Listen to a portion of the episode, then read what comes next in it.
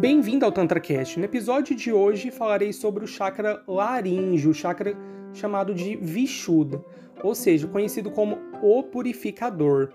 Vamos lá. O chakra laríngeo ele está localizado na base da garganta e está ligado às glândulas da tireoide e às paratireoides.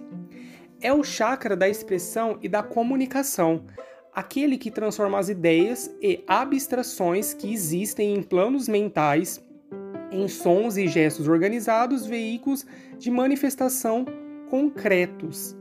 É um chakra de muita importância, pois uma parte significativa dos problemas de relacionamento da humanidade reside na incapacidade das pessoas de se comunicarem corretamente.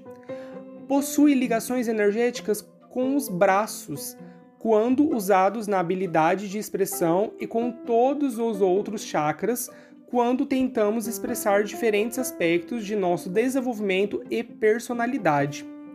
Quando bem desenvolvido, torna a pessoa um canal de amor para o trabalho de assistência, cura e desenvolvimento espiritual. A glândula tireoide localiza-se na base do pescoço, frente à traqueia e abaixo do pomo de Adão. Tem forma de borboleta e cada asa corresponde ao lobo da tireoide, presente em ambos os lados da traqueia. As paratireoides são quatro pequenas glândulas do tamanho de uma ervilha, localizadas no lado interno da tireoide. A tireoide segrega os hormônios T3 e T4, que regulam a taxa de metabolismo de todo o organismo. Quais são os sinais de desequilíbrio desse chakra? Vamos lá inflamações na garganta, hiper ou hipotiroidismo, problemas na faringe, indecisões, gagueira, dificuldades na expressão ou na concretização de ideias e projetos, conflitos nos relacionamentos, problemas de voz, medo da opinião alheia e mentiras crônicas.